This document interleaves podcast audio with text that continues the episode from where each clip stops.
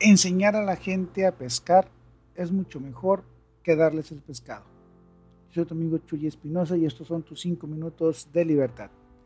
Sin duda alguna, el hacer las, las cosas o las actividades por alguien más, sí, le será de ayuda en ese momento, pero realmente le estaremos provocando un gran daño porque esta persona a la que supuestamente estamos ayudando jamás va a aprender a hacer las cosas en las que les estamos ayudando. Una gran diferencia que yo aprendí es el apoyar a las personas, no ayudarlas.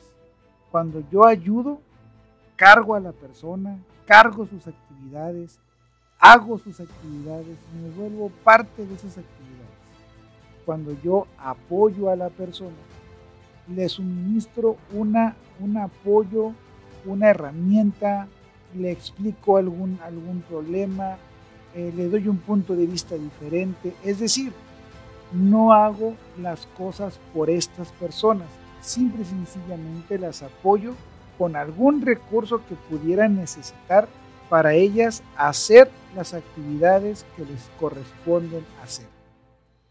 ¿En qué le beneficia a una persona que yo no haga las cosas por ella? Es bien sencillo. Una va a crecer, va a tener un mayor conocimiento porque va a estar haciendo algo y el hacer algo te da un conocimiento, un aprendizaje. Va a crecer porque una vez que aprendes, el único camino que hay es hacia arriba, va a crecer, tiene un mayor conocimiento se va a hacer más hábil, va a descubrir que es capaz de hacer más de lo que tenía ella en mente que era capaz de hacer. En cambio, si yo me pongo a hacer las cosas porque creo que de esa manera le voy a ayudar, resulta que le estoy robando su aprendizaje, resulta que no la dejo crecer, resulta que esta persona va a seguir creyendo que no es capaz de hacer algo. ¿Y qué va a suceder? Que la próxima vez que se vea envuelta en una situación similar, va a acudir conmigo, va a querer que le vuelva a ayudar, es decir, va a querer que yo vuelva a hacer las cosas por ella.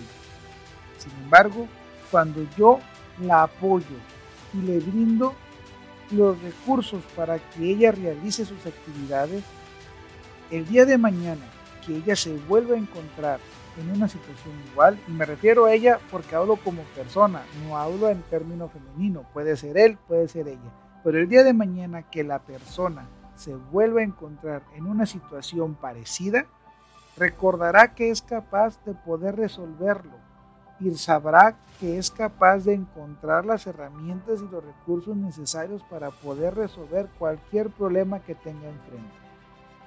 Así que la próxima vez que alguien acuda a ti pidiéndote ayuda, diciendo que no puede, eh, casi con lágrimas en los ojos porque no ve la solución al problema que tiene enfrente, recuerda que ayudándole solo estarás provocándole un daño mayor, pues evitarás su crecimiento y no la dejarás conocer el potencial que esta persona tiene. Sin embargo, si la apoyas, si le brindas un recurso, si le muestras el camino, si le explicas, si le brindas información para que después ella sola pueda resolver las cuestiones o las broncas o los problemas que pueda tener, estarás brindando un mayor aprendizaje y una súper, súper mejora en su vida. Así que la próxima vez que un amigo, una amiga, una persona se acerque a ti pidiéndote ayuda, mejor apóyalo, apóyala y enséñalos a pescar. No les des el pescado. Yo soy tu amigo Chuy Espinosa y recuerda seguir dándote tus cinco minutos de libertad.